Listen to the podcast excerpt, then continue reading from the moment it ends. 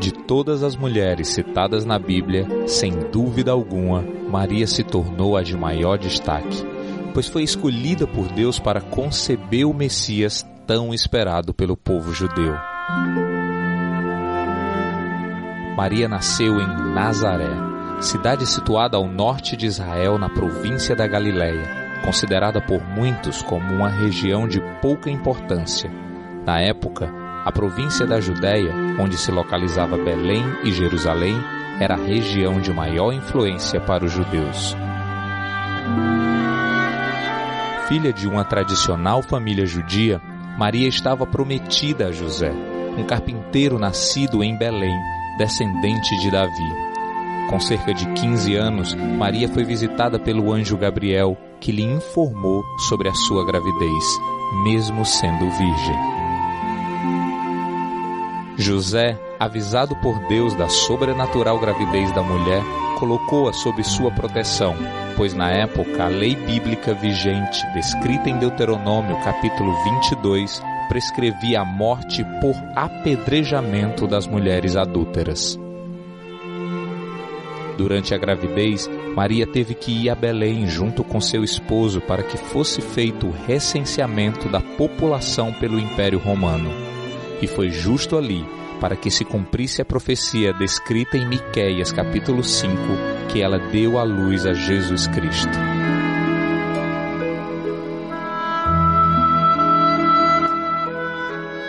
Maria participou ativamente da vida de Jesus desde seu nascimento até sua morte. Com seu filho ainda bebê, Maria teve que fugir para o Egito a fim de livrá-lo da fúria de Herodes, regressando depois para sua terra natal, Nazaré. Todos os anos ela o levava ao templo de Jerusalém para a festa da Páscoa. Aos 12 anos foi surpreendida ao vê-lo ensinando a lei aos mestres do templo. No início do ministério de Jesus, Maria presenciou o primeiro milagre de Cristo realizado nas bodas de Caná. Ela acompanhou com sofrimento todo o seu julgamento e aos pés da cruz foi amparada pelo apóstolo João a pedido de seu filho. Após a ressurreição, Maria esteve presente no início da igreja primitiva descrita em Atos. Paralelo ao ministério de Jesus, Maria deu curso à sua trajetória como mulher casada da época. Em Mateus 13, verso 55, a Bíblia relata os nomes dos seus outros filhos, Tiago, José, Simão e Judas, além de filhas. Maria foi um grande exemplo de mulher e mãe. Exemplos esses que a colocará sempre como uma mulher notável.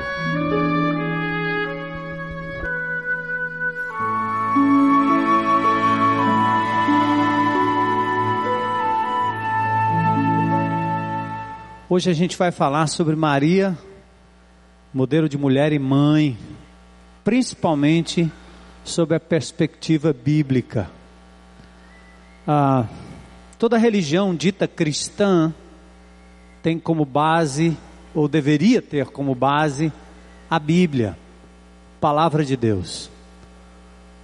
O Velho Testamento tem 39 livros, o Novo Testamento 27 livros.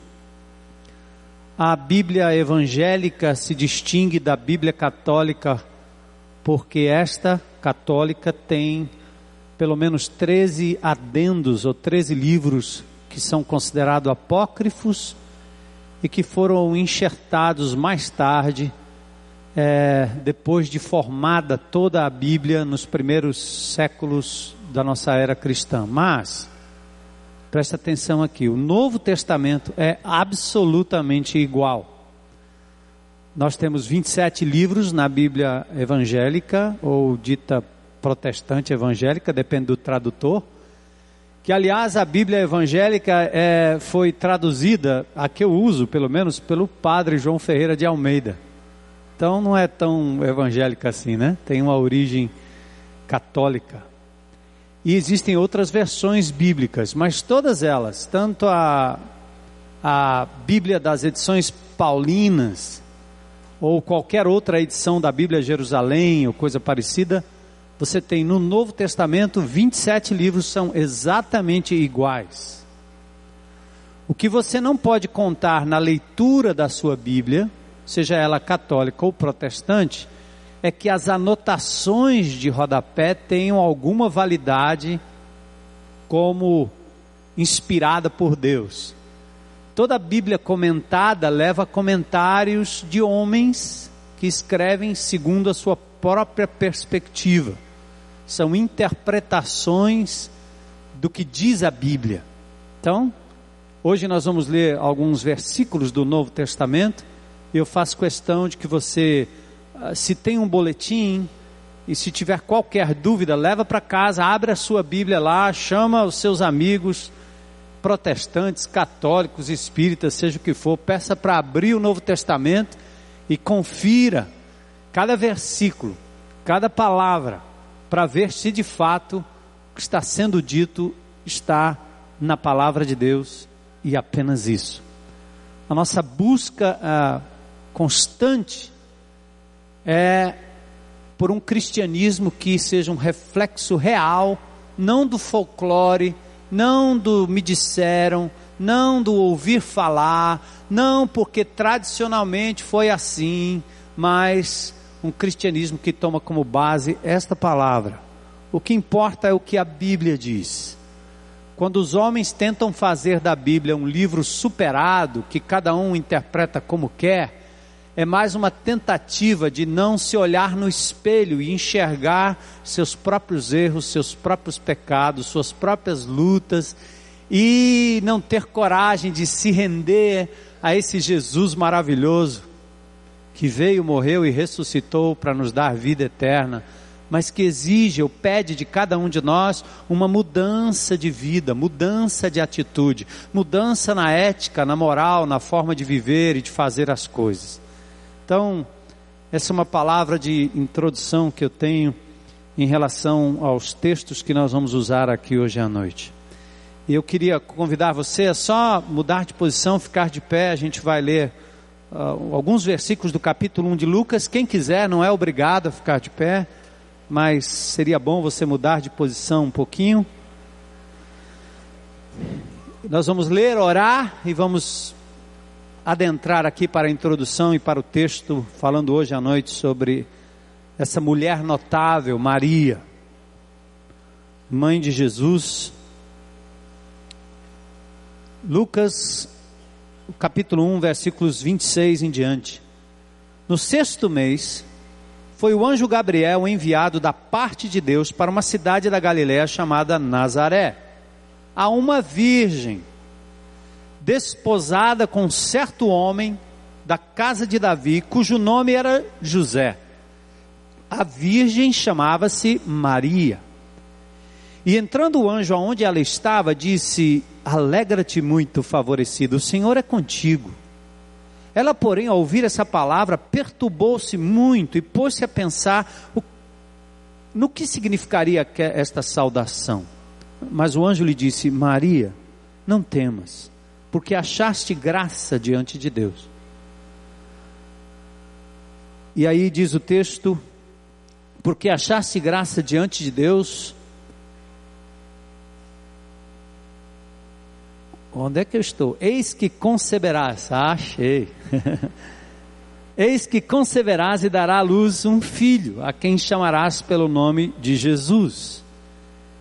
Este será grande, será chamado Filho do Altíssimo. Deus, o Senhor, lhe dará o trono de Davi, seu pai. Ele reinará para sempre sobre a casa de Jacó e o seu reinado não terá fim. Então disse Maria ao anjo: como será isso? Pois não tenho relação com homem algum.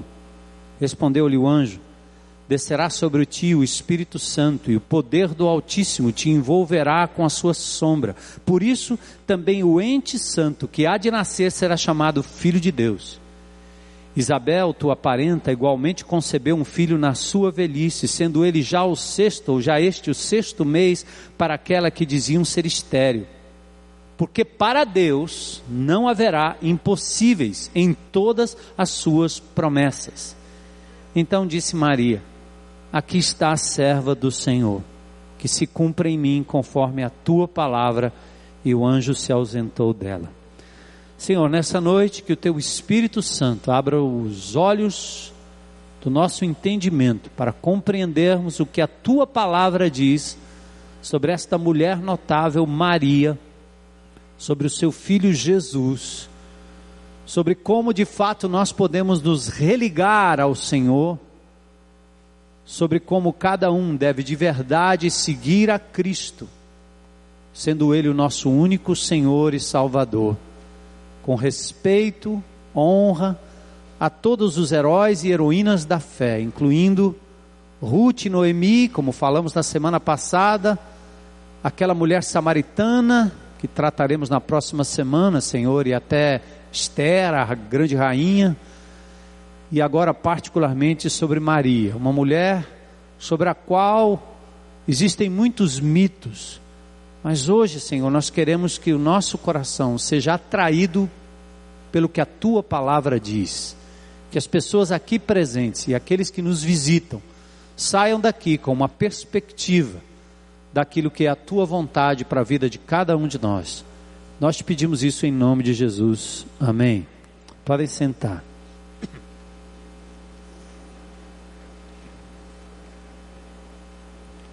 Falar em mulheres notáveis, né? Eu sou tão cercado de mulheres notáveis. Minha sogra, 87 anos, minha amada esposa Heloísa, é, não preciso dizer a idade porque ela é muito jovem e linda.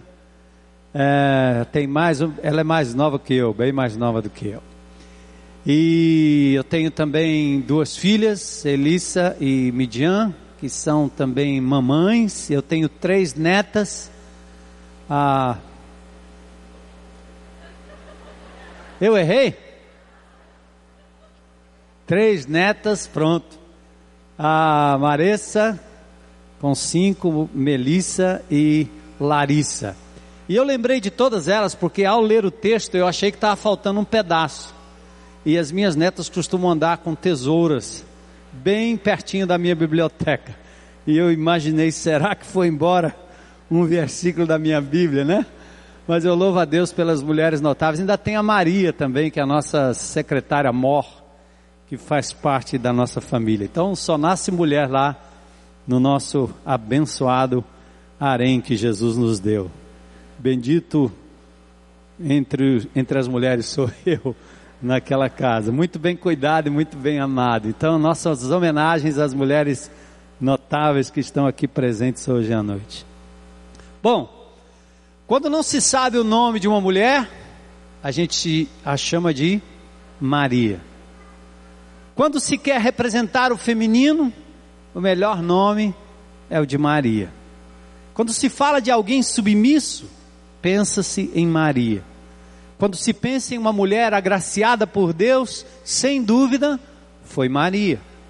Mulher, virgem, grávida, mãe, cuidadosa, recatada, audaciosa, surpresa ou surpreendida, serva, submissa, adoradora daquela que do seu ventre saiu, Jesus. Maria soube ser menina, mulher e mãe.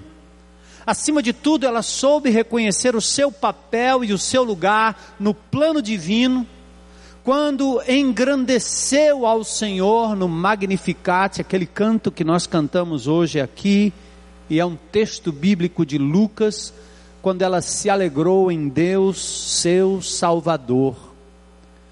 A despeito do folclore, a Bíblia é a única fonte fidedigna sobre esta mulher notável. Ela foi mãe de Jesus, foi filha de Deus Pai, foi mulher submissa e mãe dos demais filhos e filhas que concebeu. Esteve no censo, nas bodas, aos pés da cruz do Salvador Jesus e tendo recebido ela mesma salvação eterna, esteve com a igreja, manifestada ou na manifestação do Espírito Santo no dia de Pentecostes, está lá em Atos capítulo 1, verso 14. Seu exemplo de mulher se destaca pela submissão ao Espírito Santo no seu papel de mãe e nas palavras que em todo o tempo apontaram Jesus como único, soberano e Senhor Salvador da humanidade. Infelizmente, os homens criaram uma outra Maria, uma projeção folclórica cheia de mitos que desfiguram a Maria da Bíblia. Isso porque a Maria da Bíblia é menos do que o mito, ela é simplesmente mulher, serva, consciente do seu papel de mãe. Seus filhos, suas filhas trazem honra à mais nobre função do ser humano, procriar. Maria foge e muito dos modelos de mulher sensual, sem caráter e sem valor moral. Desmoralizada como pessoa. É isso que nós estamos vendo a mulher na nossa pós-modernidade. Relegada a um objeto descartável, discriminada. A mulher moderna precisa voltar a ser Maria. Falam tanto, elogiam tanto, veneram tanto, mas pouco conhece das virtudes dessa Maria. Muitos a procuram como procuram Jesus, apenas para alcançar uma graça mas nunca para conhecê-la como mulher de verdade, que apontou o caminho da redenção na pessoa do Senhor Jesus Cristo. Por isso é preciso mais do que folclore religioso, é preciso inteligência de mulher para abrir a palavra de Deus e conhecer na essência esta Maria da Bíblia, esposa, realizada, empreendedora, mãe, irmã, serva e feliz por ter em Deus seu redentor e seu salvador. Mulher submissa, despretensiosa, cuja fé e devoção estão refletidas nas palavras que proferiu aos servos em Caná da Galileia, em João capítulo 2, verso 5. Preste atenção, mulheres. Ela disse aos servos, apontando para Jesus, já adulto, 30 anos de idade, ela disse: Fazei tudo o que ele vos disser. Maria apontou para Jesus e disse: Façam tudo o que ele lhes mandar. O exemplo da mulher que soube apontar para aquele que é de verdade o Salvador do mundo, o Cordeiro de Deus que tira o pecado do mundo. Como distinguir Maria das outras Marias da Bíblia?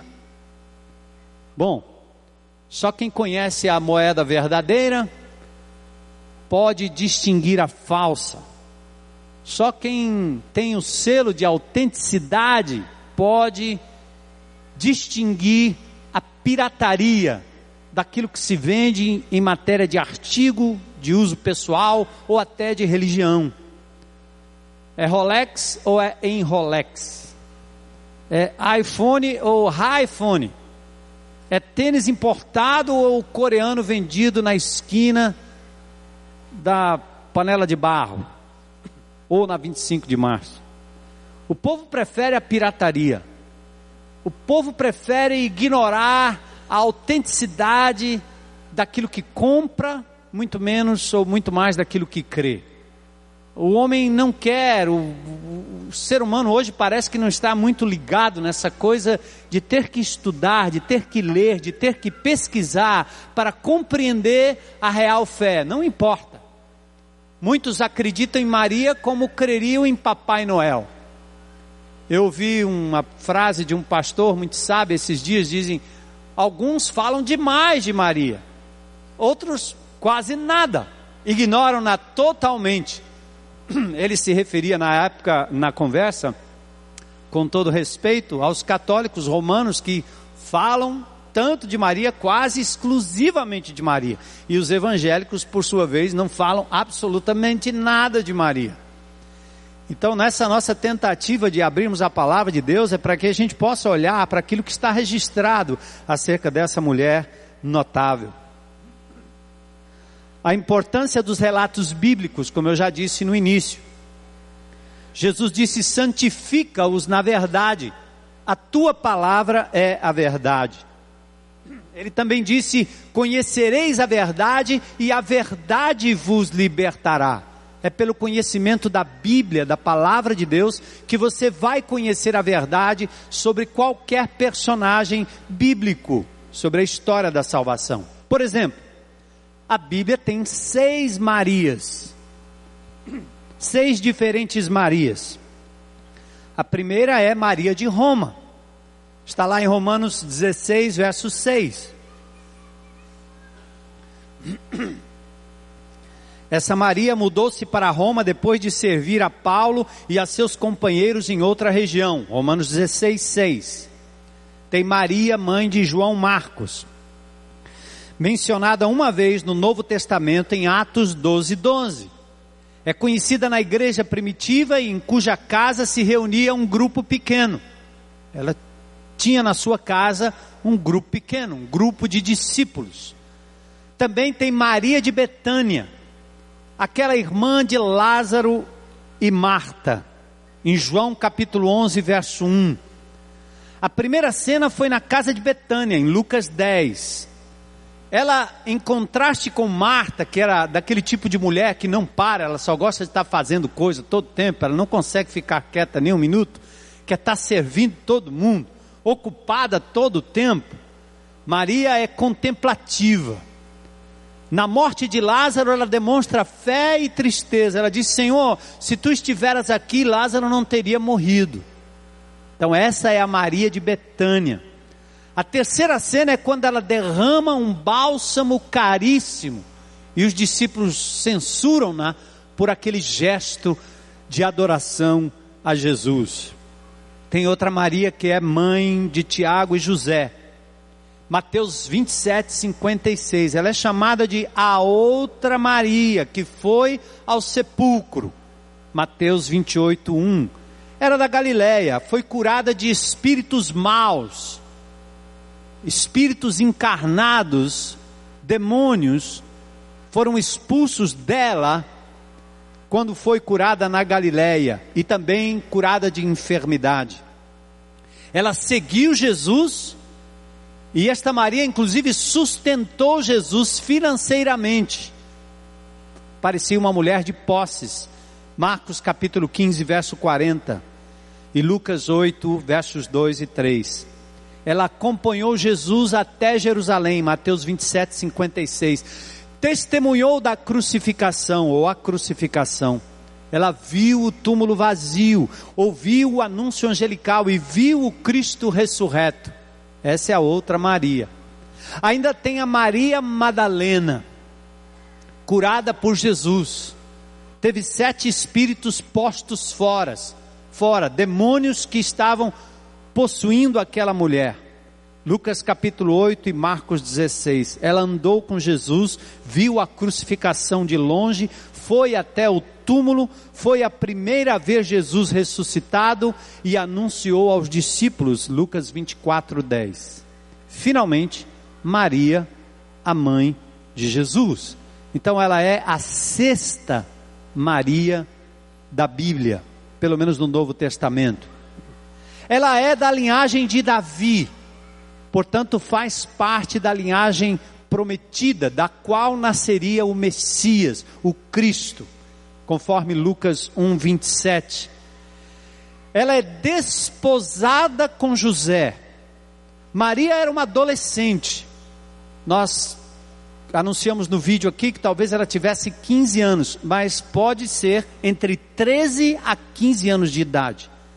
Naquela época, a menina já depois, talvez por conta da primeira menstruação ou coisa parecida, ela já era prometida a alguém pelos seus pais.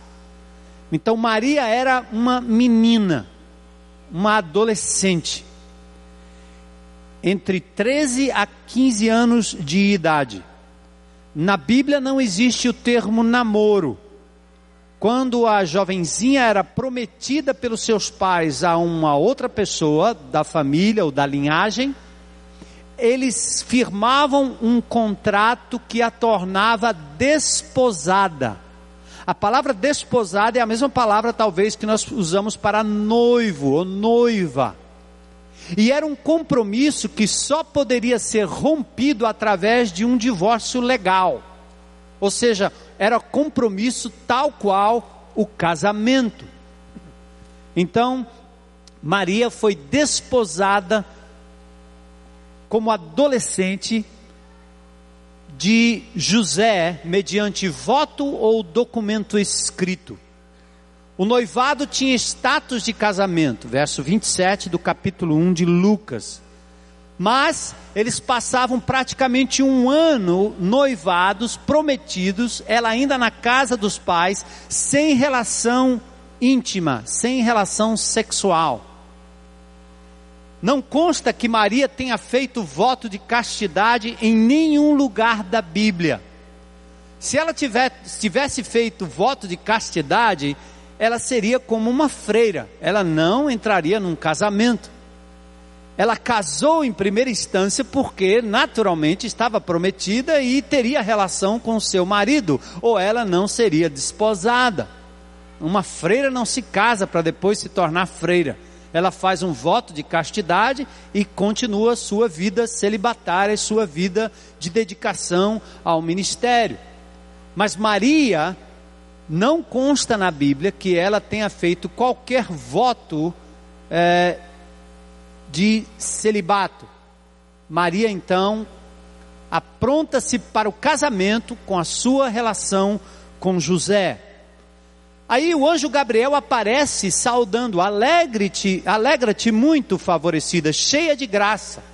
Essa mesma palavra, Maria cheia de graça, é a mesma palavra usada para Estevão em Atos capítulo 6, verso 8. Estevão também foi um homem cheio de graça, aquele mártir que foi apedrejado. Então, não era uma designação única dada a Maria, na Bíblia outras pessoas receberam o mesmo tratamento. Bom, Maria admira o método e não o fato da concepção. Quando ela sabe que ela seria mãe, ela toma conhecimento, ela fica admirada da metodologia. Porque ela diz: como é que eu posso engravidar? Eu ainda não conheço homem algum. Ou seja, eu sou desposada, prometida, tenho um compromisso com José, mas eu ainda não tive relação com ele. Como é que eu ficarei grávida? Está é, fora de época. Então, Maria fica admirada com a metodologia que o anjo disse então, através da qual ela conceberia. Mas as palavras dela em resposta ao anjo foi: Aqui está a serva do Senhor, que se cumpra em mim conforme a tua palavra. Foi submissa à palavra recebida. É interessante, Maria é muito mais serva do que senhora a designação de senhora a Maria não existe em nenhum lugar da Bíblia, mas serva sim. Maria foi, acima de tudo, submissa ao Senhor, serva do Senhor, uma espécie de diaconisa do Senhor.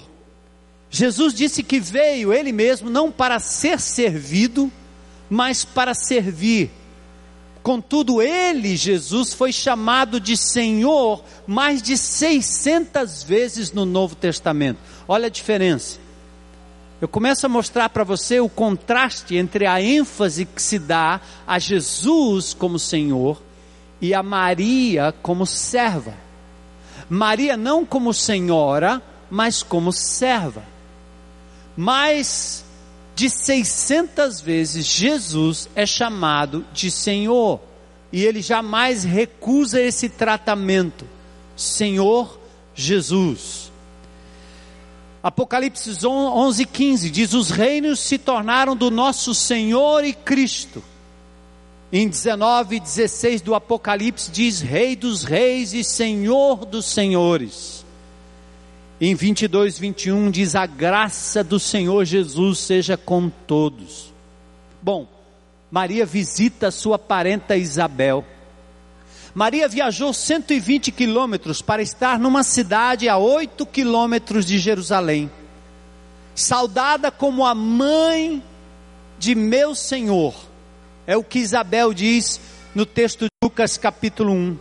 Mãe do meu Senhor. E aí Isabel diz: Bendita és tu entre as mulheres, sem dúvida. Bendita quer dizer, você será louvada, você será agraciada, você será honrada, você será notada, você será reconhecida entre as mulheres. E é fato, uma mulher destaca a bem-aventurança de Maria mais tarde, mas Jesus responde austeramente, lá em Lucas capítulo 11, verso 28. Jesus diz assim: Antes, bem-aventurados são os que ouvem a palavra de Deus e aguardam. Olha que interessante. Uma mulher destaca a bem-aventurança de mãe de Jesus, mas ele responde de forma austera: Antes, bem-aventurados são os que ouvem a palavra de Deus e aguardam. Toda vez que no Novo Testamento tentou-se dar um destaque a mais, além do normal a Maria, o próprio Jesus se encarregou de dizer: não é bem assim, peraí, não exagerem. Bem-aventurados são aqueles que ouvem a minha palavra, ouvem a palavra de Deus e guardam. Bem-aventurada que creu. Ela ficou grávida do Espírito Santo. E José, então, vendo a mulher grávida, tentou deixá-la secretamente, mas foi advertido pelo anjo, vocês já conhecem a história, porque diz que dela nasceria Jesus, e qual é a missão dele? Ele salvará o seu povo dos pecados deles. Então, queridos, a salvação, o arrependimento, o pagamento pelos nossos erros está no filho e não na mãe.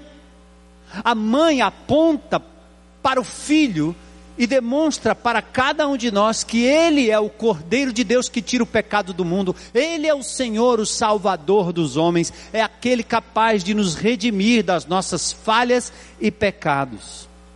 José então recebe a sua mulher, e o verso 25 de Mateus capítulo 1 diz que José não conheceu Maria ou seja, José não teve relação íntima com Maria até que ela deu a luz ao seu filho, o primeiro filho, Jesus, o primogênito. Mateus capítulo 1, verso 25. E se você tiver uma canetinha aí, anote esse versículo, circunde esse texto, porque é exatamente daí que vem um comentário na Bíblia não evangélica sobre a questão da virgindade perpétua de Maria. Então, é para você examinar comigo, ou depois, se quiser, conferindo com qualquer pessoa que conheça a palavra de Deus, ou mesmo na sua simples leitura.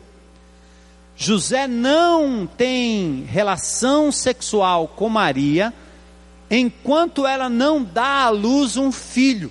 É isso que Mateus 1,25 diz mas não teve relações com ela, enquanto ela não deu à luz um filho, e ele lhe pôs o nome de Jesus. Está aí o texto de Mateus capítulo 21, e principalmente o versículo, capítulo 1, verso 25.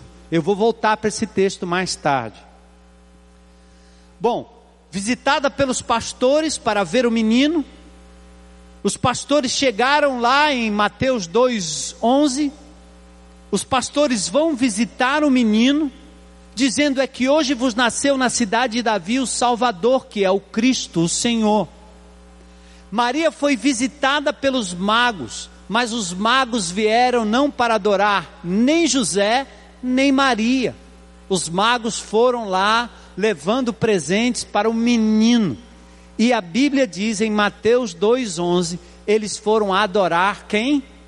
O menino. Jesus. Na purificação do templo, outra coisa interessante, ou a sua purificação no templo. A dedicação do menino, quando Jesus nasce, foi feita no templo. em cumprimento à lei, 41 dias depois do nascimento de Jesus, Maria teve que ser purificada, como era normal a todas as mulheres judias. Isso está em Lucas no capítulo 2, entre os versículos 22 a 34. Olha a profecia de Simeão e Ana. Simeão, justo, piedoso, esperava a consolação de Israel, cheio do Espírito Santo, recebeu revelação e movido pelo Espírito profetiza. O Espírito testifica do Filho. O Filho quando alguém tem o Espírito Santo, glorifica e exalta o nome de Jesus. E no cântico ele disse: Despedes em paz o teu servo, porque os meus olhos já viram a tua salvação. Não foi pelo fato de Simeão ter visto Maria ou José que ele disse descansa em paz, mas pelo fato dele ter visto o menino Jesus. E estavam o pai e a mãe do menino admirados do que dele se dizia. Ana dava graças a Deus e falava a respeito do menino. Em Lucas 2,48 tem um outro texto interessante sobre Maria. Numa das festas, Jesus, o filho do mandamento, participando da sua emancipação como adolescente, foi encontrado depois de três dias de procura e lá estava ele, conforme o filme, no meio dos doutores, dando uma aula do Torá, provavelmente tendo memorizado textos e texto, e talvez ali já interpretando alguns textos que falavam da promessa messiânica. Olha o versículo 48 do capítulo 2 comigo. Logo que seus pais o viram, ficaram maravilhados e sua mãe lhe disse: Filho, por que fizeste isto conosco? Teu pai e eu, aflitos, estamos à tua procura. Maria e José agiram como pais normais, como quem perde um filho no shopping center, seja no Norte Shopping, no Iguatemi, no Via Sul. Já perderam? Minha mulher fica assim mais do que eu, ou ficava. Eu sou daquele tipo que é, o menino está por aí, eu acho. E minha mulher do lado, ai, o menino, já roubaram, já levaram, já. Ai. E a criança está lá no meio daqueles armador, lá, aqueles bichos lá, debaixo de calça, embaixo. Imagine Maria e José numa festa em Jerusalém, é uma muvuca, pense. É pior do que aquela. Ainda tem aquele negócio em Parangaba, aquele negócio domingo de manhã? Como é que chama aquele ali? Feira da Parangaba. Imagine você largar uma criança. É, ontem eu estive no centro com a minha neta para comprar um, um caminhão. Que no shopping center custa 50, lá custa 5. Vovô esperto. Deu para comprar três caminhões. Voltei lá satisfeito, super-herói. E meu bolso economizou. Aí, num dado momento ali, eu, sei lá, larguei a menina ali, aí eu me lembrei da minha mulher. Disse, Ih, rapaz, se a Heloísa tivesse aqui. Aí eu disse, não, faça o seguinte, agarra aqui no bolso do vovô, segura aqui, porque nós estávamos andando pelo meio daquela praça que tem mais camelô do que gente e para cima e para baixo. Pensa em Maria e José procurando quem? Jesus. Eles, quando, quando acharam, acho que eles já estavam coitados, suados, cansados, já deviam estar dizendo poucas e boas sobre o menino. Mas Jesus estava lá. E aí eles disseram assim: Como é que você fez isso com a gente, menino? Se fosse minha mãe, diria: Seu moleque. teu pai e eu aflitos. Estamos à tua procura. Nem José era onisciente, nem Maria é onisciente, porque eles não sabiam de nada. Procuraram igual gente normal, tá certo? Palavras de aflição que recebe a seguinte resposta de Jesus. Preste atenção o que Jesus responde. Por que, que vocês estavam me procurando? Vocês não sabiam que me cumpria estar na casa de meu pai? Opa! Deu para entender? Já com 12 anos de idade, ele estava tentando diferenciar. Como ele disse para Maria lá atrás, quando pediu um milagre, ele disse: "Que tenho eu contigo, mulher?" Ele chamou Maria de mulher já com 30 anos de idade. Sabe por quê? Porque toda mãe, o indivíduo pode ter cabelo branco como eu assim. Minha mãe já falecida, mas quando ela vinha lá de São Paulo para cá, ela me chamava de menino, moleque. Seu moleque, você não vai para a igreja não? Caramba, mãe, mais de 50.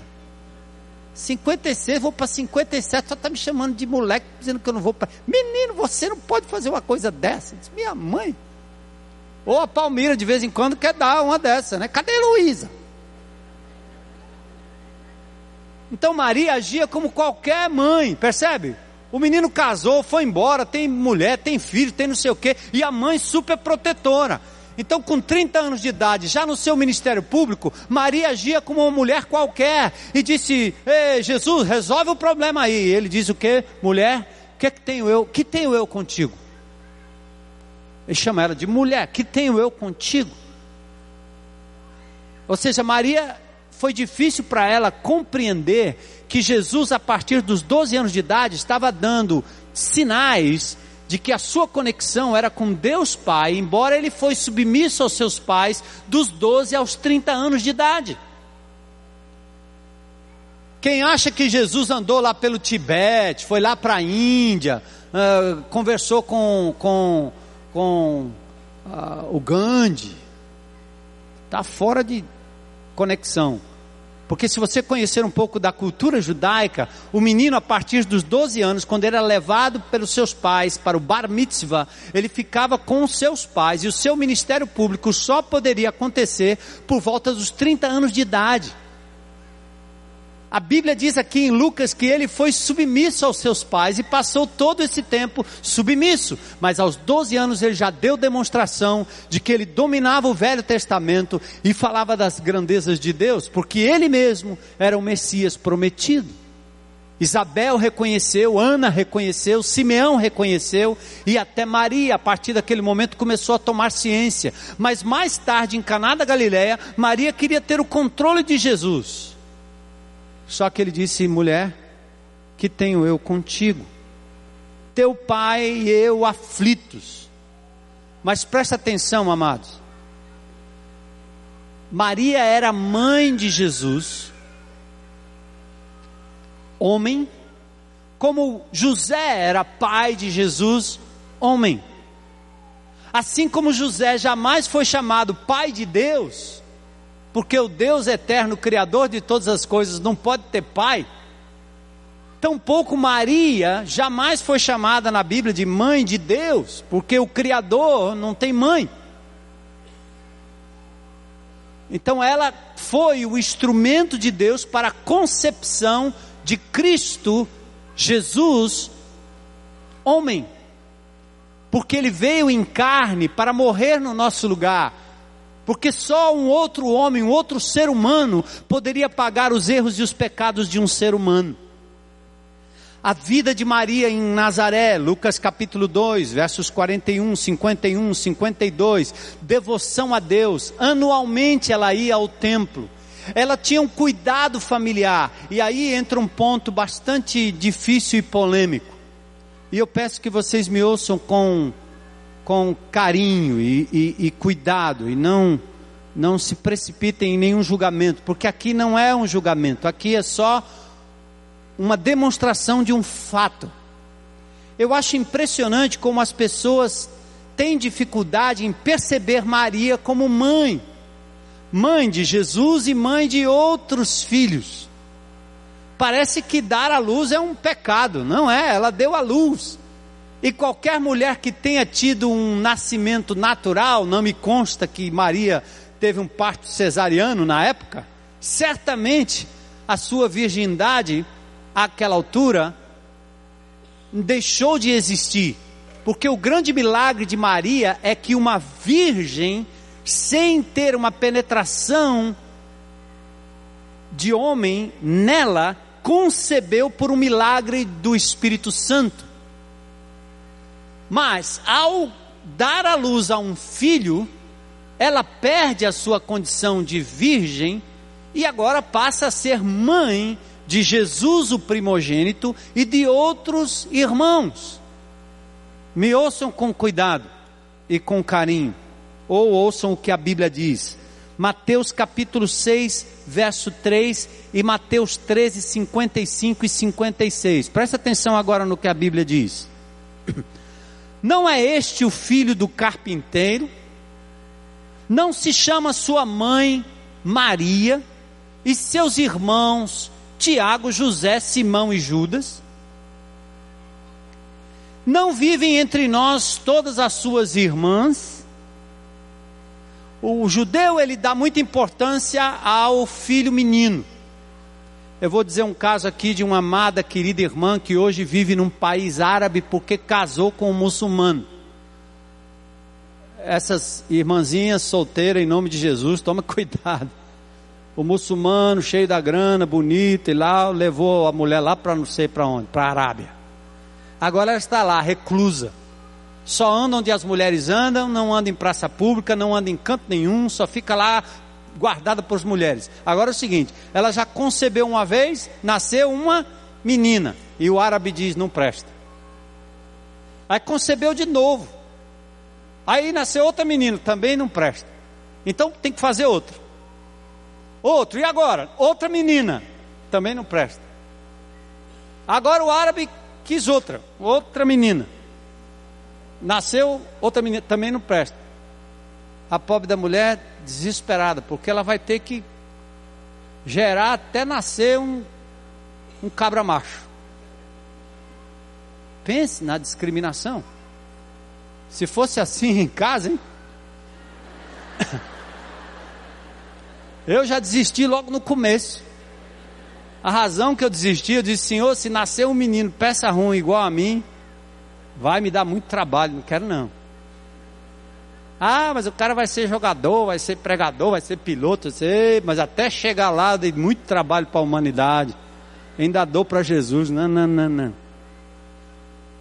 Mas o que eu estou dizendo isso para dizer o seguinte, que o nome das mulheres não foram citadas por isso. Mas o nome dos meninos, irmãos de Jesus, legítimos na carne, são citados aqui na Bíblia. O que é que você vai fazer? Apagar? Tentar uma explicação? Ó, os seus irmãos, quais os nomes dele? Bota lá de novo. Tiago, José, Judas e Simão. E estão também conosco suas irmãs e ficaram escandalizados por causa dele. Jesus é o primogênito. A Bíblia diz que Maria deu à luz a seu filho primogênito. Querido, primogênito quer dizer o primeiro, dentre outros. Lucas, que escreveu o Evangelho, ele teria usado a palavra monogomen, que é uma palavra grega que quer dizer único. Por exemplo, o filho único da viúva de Naim, a filha única de Jairo. A palavra é monogomen, mas ele usou a palavra prototocon, que quer dizer primogênito, primeiro entre muitos. Agora presta atenção nesse argumento, leve para casa, depois se você esquecer, compra o CD aí, não é porque eu vendo CD, nada a ver com isso aí, mas pega para você levar e distribuir aí, ou então levar para casa para conferir. Presta atenção.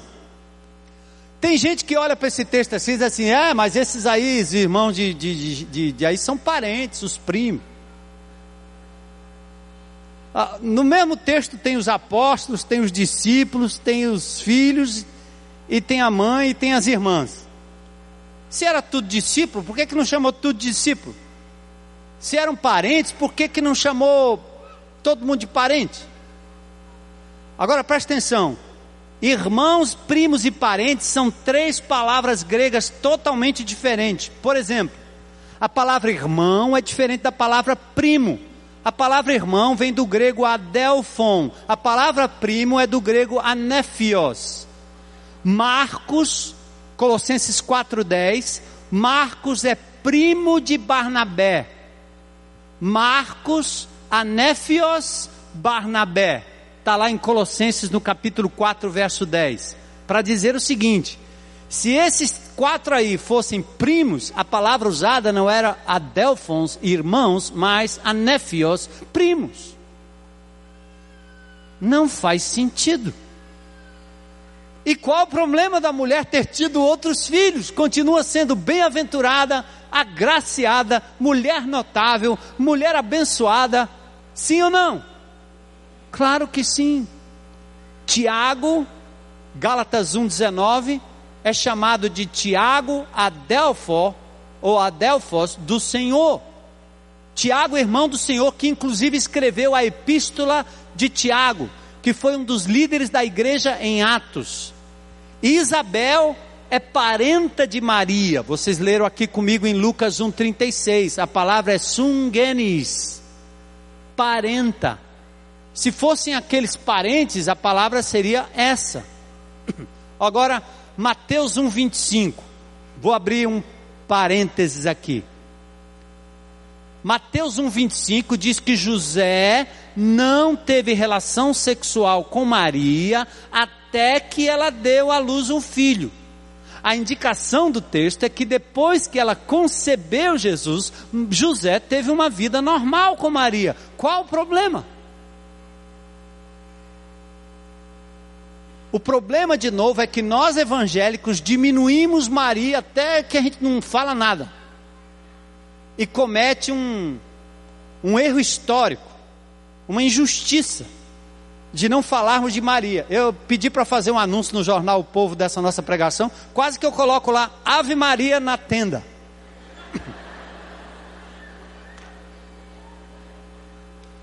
para ver se os irmãos, né, os amigos os companheiros de fé cristã entendam que nós não estamos aqui para massacrar, para criticar, para botar para baixo, nada disso. É para esclarecer e mostrar a verdade, para a gente ter uma fé inteligente. Senão o povo chama a gente de alienado, porque sai adorando qualquer coisa, fazendo qualquer coisa, pedindo qualquer coisa, em nome de quê? Então vamos lá. Mateus 1,25 tem uma nota de rodapé na Bíblia Católica das edições paulinas que diz assim: Mateus afirma que a virgindade de Maria, antes do parto, é, ou seja, Mateus afirma que a virgindade de Maria aconteceu antes do parto, que ela tenha permanecido virgem no parto e depois dele nós o sabemos pelos santos padres e pela igreja, e é fé católica, isto é, universalmente admitida, embora ainda não tenha sido definida solenemente. Percebe? Os padres é que agora estão com a palavra para dizer o que é e o que não é. Não pode ser assim. Nem o padre, nem o pastor. Tem que ser o que a Bíblia diz. A igreja, ao longo dos anos, fez tanta bobagem, como nós evangélicos e protestantes também fazemos um bocado de bobagem. O povo tem que aprender a seguir o que está na Bíblia, para não seguir homens, mas seguir a palavra de Deus. Amém? Bom, então já tem uma luz vermelha ali, vou caminhando para o final. Percebe? Em Caná da Galileia eles não tinham mais vinho. Mulher, que tenho eu contigo? Ainda não chega, não é chegada a minha hora. Aí Maria disse: Fazei tudo o que eles disseram. O que, que ela disse? Eu não sou senhora dessa história. Senhor aqui é ele. Façam o que ele disser. Em Cafarnaum, com seus filhos e Jesus, filhos distintos dos discípulos, a nobreza de ser mãe. Depois disso, desceu para Cafarnaum com sua mãe, seus irmãos e seus discípulos. João 2,12. No meio da multidão, ela queria ver Jesus. Vieram ter com ele sua mãe e seus irmãos, e não podiam aproximar-se por causa da concorrência do povo. Imagine, o povo cercando Jesus e lá vem Maria com os irmãos de Jesus. Bora, bora, bora, bora, que eu sou a mãe, eu vou arrumar um jeito aqui. É meu filho que está lá, eu quero passar. Segurança, abre aí. Aí disseram para Jesus: Ei, Jesus, tua mãe e teus irmãos estão lá fora e querem ver-te. Sabe o que ele respondeu? Lucas 8, 19, 21. Ele disse: Minha mãe e meus irmãos são aqueles que ouvem a palavra de Deus e as praticam. Percebe? Não é palavra inventada pelo pastor, não. Foi o que Jesus respondeu. Porque aquela hora não era hora de privilégios para ninguém. Jesus não estava lá para receber mãe e irmão, ele estava no seu ministério público. A partir dos 30 anos de idade, ele emancipa-se e começa agora o seu ministério público em direção à cruz do Calvário. E ele simplesmente diz: Minha mãe e meus irmãos são todos aqueles que fazem a vontade de Deus, que ouvem a palavra de Deus, que guardam a palavra de Deus. Na crucificação, vendo Jesus, sua mãe, junto, ele, seu, junto a ela o seu discípulo amado, disse: Mulher Eis aí teu filho. Depois disse ao discípulo: Eis aí tua mãe. Dessa hora em diante, o discípulo tomou-a para casa. Por que Jesus disse isso? Talvez porque Maria, àquela altura, os irmãos de Jesus não criam nele e Maria ficaria desamparada. José provavelmente já estava morto. Seus irmãos estavam casados, quem sabe? João tiraria ela dali naquela hora de angústia e de sofrimento. Por isso Jesus disse: toma conta dela como mãe, e ela te adota como filho. Toma conta, tira ela daqui. Depois da ressurreição, Maria só é mencionada mais uma vez em companhia dos demais apóstolos, entre os 120 que aguardavam a descida do Espírito Santo. Diz o texto que Jesus depois foi visto por Tiago e não vi outros dos apóstolos senão a Tiago, irmão do Senhor. E finalmente, amados, o Magnificat de Maria, o cântico de Maria obra-prima, uma alma que engrandece ao Senhor e não a si própria. Quando Satanás tentou roubar a adoração e o culto devido a Deus, Jesus refutou usando o que estava escrito: Ao Senhor teu Deus adorarás e só a Ele prestarás o que? Culto. Quando nós temos na nossa cidade tantas estátuas nós deveríamos ter pessoas atrás da pessoa de Jesus, sendo conduzida pelos sacerdotes e pelos pastores a reconhecerem Jesus Cristo Senhor como único Salvador e Redentor da humanidade. Nós deveríamos ter em todas as missas e todos os cultos, homens abrindo a palavra de Deus e apontando para Jesus como Maria apontou: fazei tudo o que ele vos disser. Adorem ao Senhor, ele é digno uma alma que engrandeceu ao Senhor. Maria foi exemplo de mulher. Eu quero alertar vocês para alguns textos que eu vou deixar, não sei se está aí no seu boletim, espero que sim. Jeremias 7, 18, 44, 17, 18, 19 e 25, fala sobre a adoração à rainha dos céus.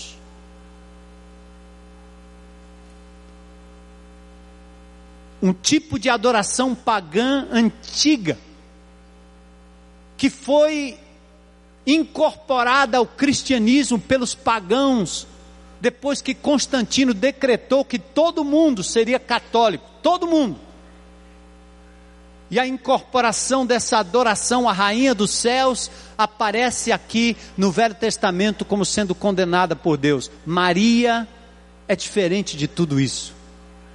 Maria é uma mulher digna, notável, honrada e que foi serva e não senhora, que foi submissa, mãe, exemplo, mulher, esposa, exemplo, e adorou o Senhor todo o tempo. O erro comum acontece por não conhecermos as Escrituras. Acontece porque nós não conhecemos que Jesus é o único Senhor. Atos 4,12 diz que não há nenhum outro nome dentre os homens pelo qual devamos ser salvo, salvos. A adoração a Maria é rejeitada pelo próprio Jesus em Lucas 11, 27. E nós temos alguns dogmas que só foram desenvolvidos séculos depois. Por exemplo, queridos, a Imaculada Conceição de Maria foi promulgado como dogma católico em 1854 pelo Papa Pio IX. Jesus é o único que não teve pecado. Outra coisa, se você abrir qualquer Bíblia, Bíblia católica ou protestante, se você está nos visitando hoje à noite, com todo respeito, se você é católico, está me ouvindo, está me vendo na internet, procure um líder da igreja. Procure um padre, um sacerdote, um diácono, um bispo, alguém, e pergunte a ele em que parte da Bíblia diz que Maria foi assunta aos céus. Nós temos um feriado, fala da ascensão de Maria. Ou seja, pegaram a Maria, esconderam Jesus e fizeram dela um mito que a Bíblia não faz. Maria é uma mulher notável, porque ela foi um instrumento de Deus para o nascimento de Jesus.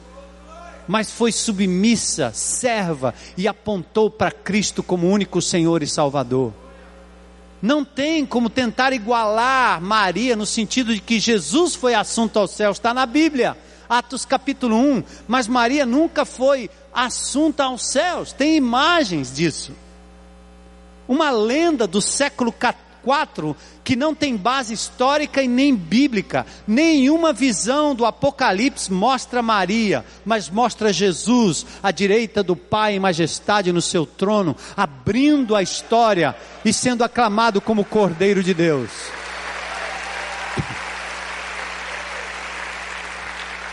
Eu quero terminar assim, mulheres e homens de Deus.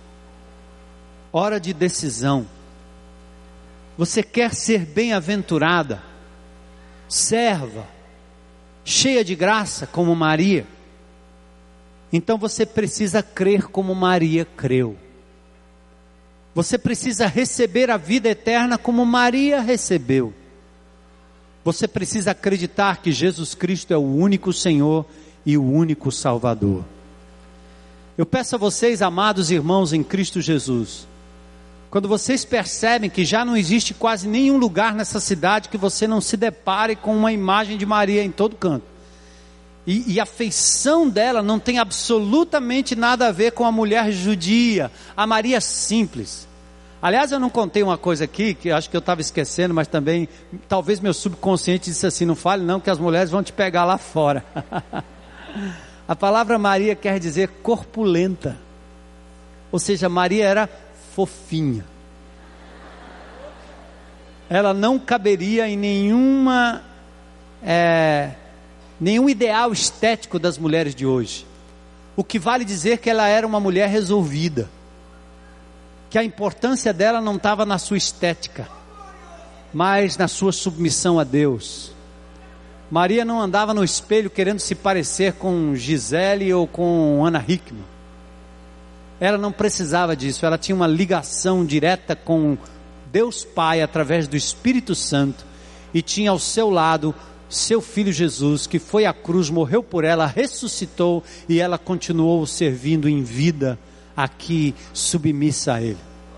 Mulheres, nós precisamos aprender mais da pessoa de Maria, muito mais do que simplesmente é, contemplá-la nos nichos que existem nas cidades brasileiras, tomando praças, fechando lugares, levando a pessoas, pessoas que são às vezes até mal esclarecidas, e disso dá um pouco de tristeza no coração, porque eu preferia que elas conhecessem mais a Maria da Bíblia a Maria de Jesus, a Maria submissa, a Maria cheia de graça. Então, vocês irmãos em Cristo Jesus, nós não vamos poder sair por aí chutando santa, chutando Maria por aí. Nós temos que sair por aí amando as pessoas e tentando mostrar-lhes o caminho. Eu já falei com pessoas que diziam assim: Eu fico com Maria, não quero nada com Jesus. Eu fico com Maria, não quero nada com essa Bíblia aí. Por quê? porque existe um, um, um ópio, existe uma coisa já feita por mais de 500 anos. E o povo brasileiro é carregado por isso. Por outro lado, nós não vamos nunca ajudar essas pessoas se não for pelo amor e pela pregação da palavra, a verdade em amor. Então hoje nós estamos aqui exatamente para isso, para proclamar que Maria foi uma mulher notável, uma mulher de Deus, uma mulher digna de ser seguida como exemplo de mãe submissa que soube se guardar, que apontou para Jesus. Vamos orar? Deus, hoje é uma noite especial, noite de libertação na tua presença, noite em que as amarras da idolatria, Senhor, podem ser quebradas na vida de muita gente, muitas que até levaram o nome de Maria, não pela mulher descrita na Bíblia, mas pelo mito propagado, Senhor, pela igreja cristã durante muitos anos. Mas hoje à noite, Senhor, há uma oportunidade de que nos tornemos todos aqui bem-aventurados, agraciados, por reconhecermos quem é Jesus, como Maria reconheceu. Quero te pedir ao Pai que o Senhor nos liberte da idolatria nos liberte de qualquer tipo de veneração que não seja pelo nome de Jesus. Que sigamos o exemplo de Maria, que adorou o Senhor, que engrandeceu o Senhor. Que as mulheres desta igreja, Senhor, possam olhar para o modelo Muitas que rejeitam a maternidade, rejeitam a vida familiar, rejeitam o amor pelos filhos, que possam compreender em Maria o exemplo da mulher bem resolvida diante de Deus a despeito da sua estética, porque foi amada pelo Senhor, agraciada pelo Senhor.